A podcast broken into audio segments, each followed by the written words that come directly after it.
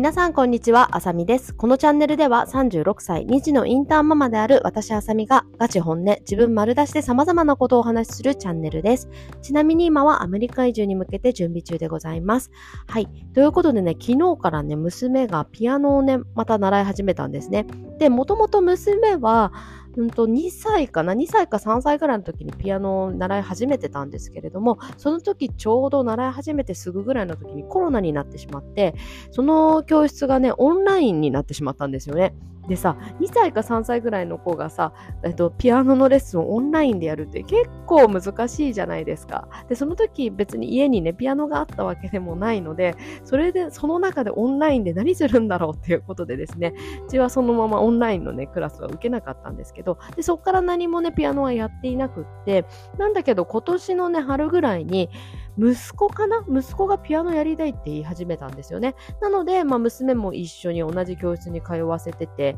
まあ、でもその時はアメリカに夏ぐらいに移住するっていうふうに思ってたので、まあ、その春から夏にかけての3ヶ月ぐらいね、ピアノを習ってたんですよね。うん、でピアノも基本的にはその娘と息子2人で、まあ、家の近所近くのピアノだったので歩いて2人で行っててで歩いて帰ってくるっていう感じだったので私はまあほとんどねそこも見てなかったですし、まあ、最初ね行き始めた1回目か2回目ぐらいまでは一緒に行ってたんですけどその時もですねまあ送ってってまあ、そのまま私あの送ってってもそのピアノのねやってる中には入っていなかったのでまあ、正直ね、その子供たちがどれぐらいピアノをね、できるかっていうのは私は把握してなかったんですね。はい。で、まあ、そんな状態で昨日ね、ピアノに行ったんですけど、で、昨日はそのピアノをやってるところのお部屋に私も一緒に入って見てたんですけど、その時にね、すごいね、びっくりしたのが、あ、思ったよりできるじゃんっていうふうに思ったんですよね。そう。まあ、3ヶ月しかさ、その時やってなかったから、まあ、正直そんなにやってるのもやってないのも変わんないというか、そこまでね、あの、できるっていうか、まあ、ほとんど何もわかんない状態なんじゃないかなっていうふうに私は思ってたんですけど、まあ、なんか思ったよりも、まあ、楽譜が読める、まあ、楽譜が読めるっていうか、その全部読めるわけではないんだけど、まあ、なんとなくわかってるし、まあ、なんとなくちょっと何かの曲弾けたりとかね、するので、あ、すごいなぁと思ってましたね。で、なんかピアノはね、どうやらなんか好きそうなのでね、これからもね、やらせたいなっていうふうに思っております。はい。ということでですね、今日のトークテーマは、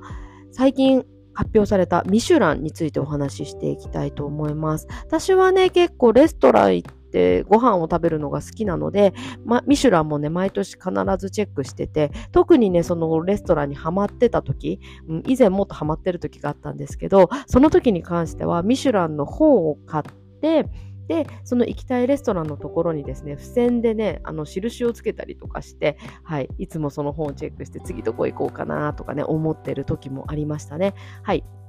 そんな感じで今日それぐらいも私は結構グルメがね好きなんですけどなのでねそんなグルメ好きの私のなんか今日は自己満な話というかねこのミシュランのそのレストランの話とか自分が行ってきたレストランの話とかねそんな感じの自己満な、えーと、ラジオになってしまうんですけれどもそれでもよろしければこのまま聞いていただければと思います。はいということでですね今回ミシュラン、まあ、東京の話なんですけどでミシュランのねその東京今回18件のレストランがこう新たな星付きレストランに入ったっていう感じらしいんですね。はい。で、新しくその星付きレストランになったその18軒のうちの何軒かのレストランのお話しさせていただきたいんですけど、まず1つ目、セザンさんっていうね、フレンチレストランのお話なのですが、このセザンさんはもともと1つ星はもうすでに取っていて、その今回のミシュランで2つ星に上がったレストランみたいなんですね。はい。でね、私ね、このセザンさんね、たまたま、えっと、来月予約取ってるんですよね。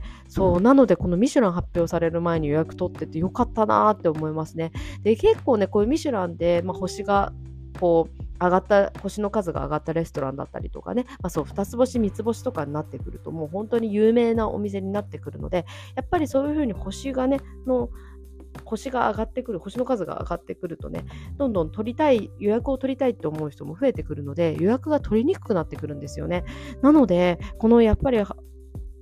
今回ミシュランでこういうふうに二つ星っていうふうに発表されると多分それを見て予約取りたいと思ってる方もいらっしゃるので多分今ね予約するってなるとちょっとねまあ難しくはないとは予約は取れるんじゃないかなとは思いますけど多分ちょっと先とかにねなっちゃうんじゃないかなと思っておりますね。なのでねこの前に撮っててよかったなと思ってますしまあ二つ星に上がったっていうことで、ね、よりなんかこう期待値が上がってるというかすごく楽しみになってきましたね。はい。はい、ちなみにセザンさんは私は行ったことがなくて、はい、来月初めて行く、行きますので、はい、そんな感じです。でね、もう一つ、えっ、ー、と、明尺さんっていう日本食のレストランがあるんですけど、こちらのレストランはですね、えっ、ー、と、今年4月にオープンしたばかりだそうで、それでもうすでにね、二つ星を取ってるらしいです。二つ星、オープンしてさ、まだ1年経ってないのに二つ星取るって結構すごいですよね。はい。なので、すごい実力派なレストランが出てきたなっていうふうに思っていて、こちらも行ってみたいなと思うんですけど、ここはですね、夜しかやってないんですよね。はい。で、私は結構夫とね、そのレストランに一緒に食事しに行くことが多いので、やっぱりそうなるとさ、子供がいるので、夜2人ともいないってなると誰かあのベビーシッターさんとかに頼まなきゃいけなくなるじゃないですか。なのでね、まあなんかそのベビーシッターさんに頼むってってなるってなるとこうよっぽど行きたいレストランじゃないとね、なかなかこう頼んでいくっていう風にならないんですよね。なので、まあ、だったらじゃあ昼間やってるレストラン行こうよっていう感じに考えになってくるので、そう、なかなかね、ここ行ってみたいんですけど、夜だけっていうので、ちょっと私にとってはハードルが上がっております。はい。で、あと最後に、ネモさんっていうフレンチレストランが今回一つ星にね、として入ったんですね。で、私、このネモさんもね、今年ね、行ったんですよね。数ヶ月前。いつだったかな ?2、3ヶ月前ぐらいに行ったんですよ。で、このネモさんっていうフレンチレストランの、この、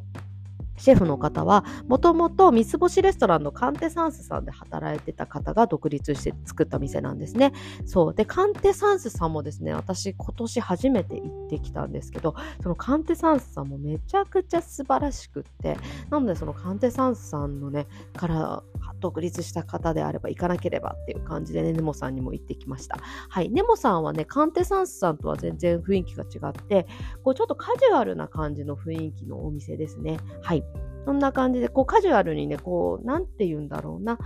こう気楽にって言ったらあれですけどもうザ・フレンチみたいなお店っていうよりかはちょっとカジュアルなのでちょっとなんかこう気楽にね楽しめるような感じの雰囲気のフレンチだと思います。はい。ということでね、次は三つ星レストランについてちょっとお話ししていきたいんですけど、三つ星、三つ星？三つ星って言っちゃった。三つ星レストラン今年12件、はい、ああったみたいですね。で、12件中私7件ね、行ったことあるレストランだったんですよね。なので、それ知った時に、私結構贅沢してるなっていうふうに思ったし、まあちょっと素晴らしい経験させていただいてるなっていうふうに思うんですけれども、まあこの、私が7件行ったことあるうちの、一番最近行ったレストランは先ほどもお話ししたカンテサンスさんなんですね。こちらは品川にあるフレンチレストランなんですけれども、えっと、カンテサンスさんはね、もう16年連続、えっと、ミシュラン三つ星を獲得してるっていう素晴らしいお店なんですね。で、私はもともとまあカンテサンスさんってすごいね、ずっと三つ星取ってて有名だったので知ってはたんですけど、知ってはいて、まあ予約取りたいなって思って連絡したこともね、今まで何度もあるのですが、まあ、その電話で普通に予約取ろうと思っても、そもそも電話全然通じないんですよね。はい。っていう感じで、まあ予約取るのはなかなか難しいお店なんですよ。で、えっ、ー、とね、なん、いつだったかな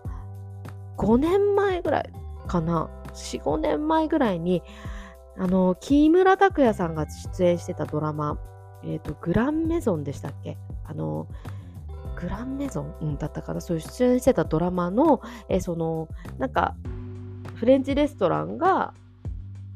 舞台のね、ドラマだったんですけど、そこの、えーと、ドラマの監修もそのカンテサンスさんがしてるんですね。してたんですよ。はい。ということで、まあ、何度も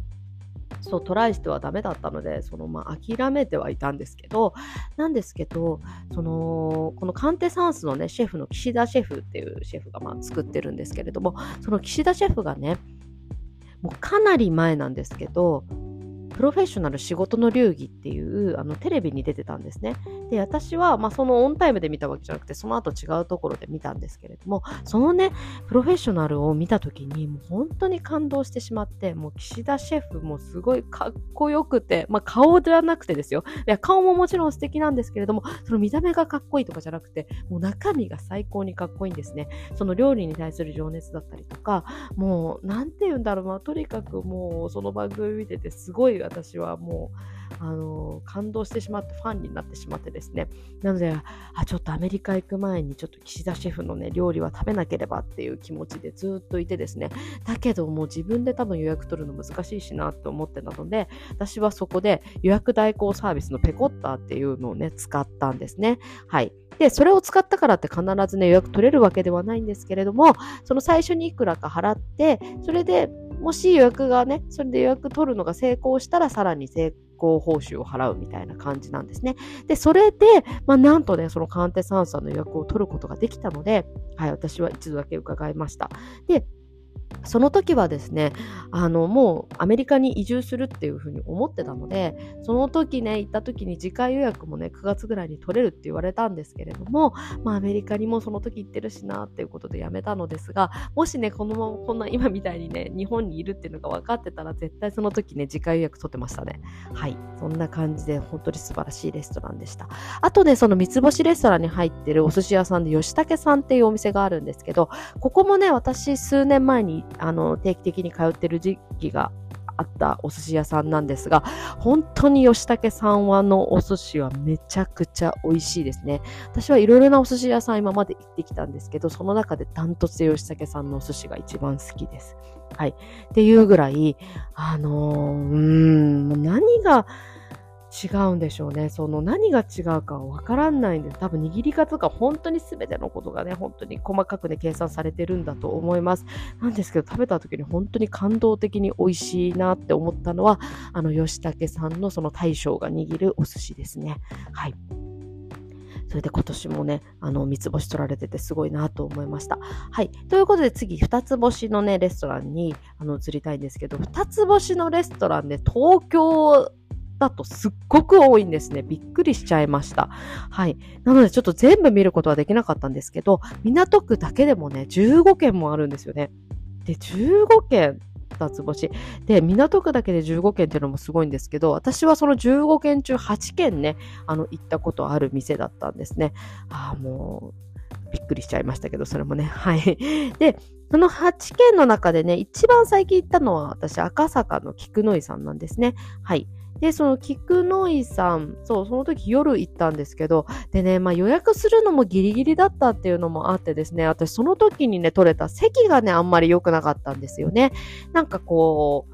なんだろう、テーブルが低くて椅子も低いみたいな、ちょっと座りにくい席だったんですよね。なので、ちょっとそれがね、まあ、ちょっとまあでも私もその予約の時にね、そういうちょっと席になってしまうんですけどっていうふうなことは言われていたので、それをまあ、あの、OK としてね、承諾した上で、まあ行ったので別にね、何も言えないんですけれども、ちょっと席がね、あまり良くなかったっていうのはあるのですが、だけれども、やっぱりこう落ち着いてても和食、日本みたいな感じのね、すごいこう静かなね、落ち着いた雰囲気を味わいながら素晴らしい料理を食べれるっていうお店っていうのはね、やっぱり菊野井さんのいいところなんじゃないかなと思います。あとですね、成沢さん。成沢さんも、えっ、ー、と、数年前ですね、数年前に何度かお伺いしててね、本当に素晴らしいお店なんですよね。で、ここはイノベーティブのお店で、私結構イノベーティブ好きなんですよね。で、イノベーティブ何軒かね、今まで食べてたんですけれども、その中でもすごく好きなお店です。で、私最近ずっとね、あの、成沢さんもまたもう一回行きたいなーっていうふうに思って、ずっと思いつつな、かなかチャンスがなくていけなかったんですけど、やっぱり今回またね、成沢っていう名前をね、見てね、あやっぱり、あのー、ちょっと近々行きたいな、なんていうふうに思っております。はい。で、あとですね、この二つ星のね、港区の二つ星のね、中でね、入っていた、えっと、聖山さんですね。はい、この青山っていうね、あの日本食なんですけれども、この青山さんもね、一時期、あの定期的に通ってる時期がありまして、すっごく美味しいんですね、ここの和食。はい。で、しかもすごい嬉しいのは、もう昼も週に何回か、ちょっと何曜日か忘れたんですけど、週に何回かランチ営業もしているんですね。で、そのランチ営業の時に夜の、夜のね、コースも食べられるっていうことでですね、そう、なかなか夜ね、食べに行けない私たちなんかはね、すごくね、あの、よくって、まあ夜もね、行ってる時あったんですけど、昼行ったりすることもありましたね。それぐらい、まあ、生山さんすごく美味しくて、私は大好きです。はい。で、そんな感じでですね、次一つ星もまだあるんですけれども、一つ星のレストランになってくるとかなり数も増えてくるの、くるしね、ちょっと話も長くな、長くなりすぎてしまいますので、ちょっとここら辺で、えストップしたいと思います。はい、なんかただただね、私がこう好きなレストランとか、今まで行ったレストランを、とか好きなレストランとかをね、ただただ話すっていう感じのラジオになってしまったんですけれども、最後までね、聞いてくださった方、ありがとうございます。今日も素敵な一日をお過ごしください。バイバーイ。